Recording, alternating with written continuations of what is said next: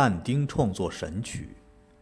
著名诗人但丁是意大利文艺复兴运动的先驱，他是第一个提出个性和理性觉醒的诗人，也是人文主义思潮最早的代表。但丁出身于一个没落的骑士贵族家庭，其父早丧，家境没落，生活窘迫，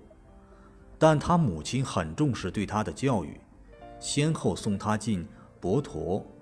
博格涅。巴黎大学学习，受到良好教育，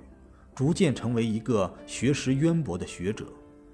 通过长期坚持不懈学习，他掌握了拉丁文、诗学、修辞学等广博的知识，而且很早就开始了诗歌创作。在钻研各种学问的同时，还参与各种社会活动，和佛罗伦萨各阶层都保持着密切的接触。一二九二年，但丁结婚了，妻子是他依照父命订了婚约的杰玛·杜纳迪。他的家庭生活美满幸福，但是一位叫做贝亚特丽奇的女子屡屡激发了他的创作热情。但丁曾在一部作品中记述了一二七四年第一次见到她时的情景，他的心中充满了对这位少女的爱。年复一年，但丁把美丽的贝亚特丽奇作为自己精神上爱慕的对象，为她写了许多优美的诗歌。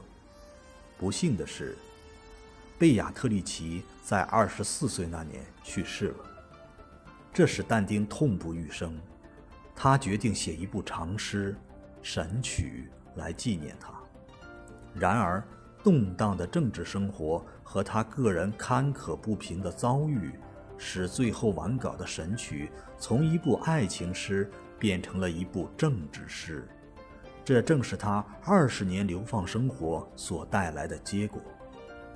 当时，佛罗伦萨是个以手工业为中心的城市，市民分为黑白两党，黑党保守。成员大部分是城市贵族及倾向贵族的上层市民，他们拥护教皇。白党代表市民的进步势力，他们要求城市完全自由独立，反对教皇干预政治。这两党斗争非常激烈。但丁虽然出身于破落的贵族家庭，但他在政治上属于白党。一三零零年。他当选为市政委员会的执行委员。一三零一年，在但丁奉白党之命出使罗马期间，黑党倚仗教皇势力夺取了佛罗伦萨的政权，放逐了十多名白党人士，但丁也在放逐之列。从此，但丁不能再回到自己的故乡，一旦进入佛罗伦萨政府所辖地区，就会被毫不留情地以火刑处死。在此后的近二十年里，但丁做过多次努力想重归故里，但都没有成功。心酸的流亡生活使他扩大了视野，增长了阅历，丰富了经验，同时开始创作那部跨时代的伟大作品《神曲》，并且殷切地期待有朝一日能够重返故乡。那时候。意大利北部著名古城拉文纳的君主是一位受过良好教育的骑士，非常尊敬有学问的人。他久慕但丁的大名，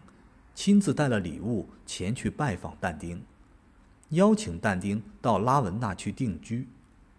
但丁到了拉文纳后，这位君主非常敬重他，不仅赠送给他许多生活必需品，而且鼓励他振奋精神，从事创作。但丁在拉文纳度过了他的晚年，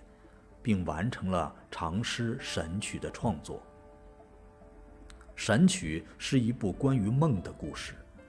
由一百篇共一万四千二百三十三行三行连环韵体诗构成，是一部长篇诗集，用白话拉丁文写成。基本情节是描写但丁假托梦幻游历地狱。境界和天堂的经过。一三零零年四月八日，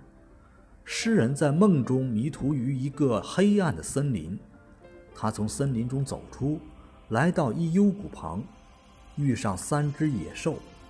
豹子、狮子和母狼。进退维谷之际，古罗马诗人维吉尔来到了他身旁，在维吉尔的引导下，诗人游历了各种罪人居住的九层地狱和犯有过失但愿意洗心革面的人居住的九层境界。之后，又有诗人死去的女友毕亚特丽斯引导游历至善至美的天堂，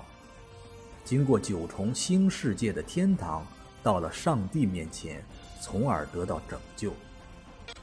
神曲的伟大历史价值在于，诗歌以极其广阔的画面，反映了意大利从中世纪向近代过渡的转折时期现代生活和各个领域所发生的重大事件和社会变革，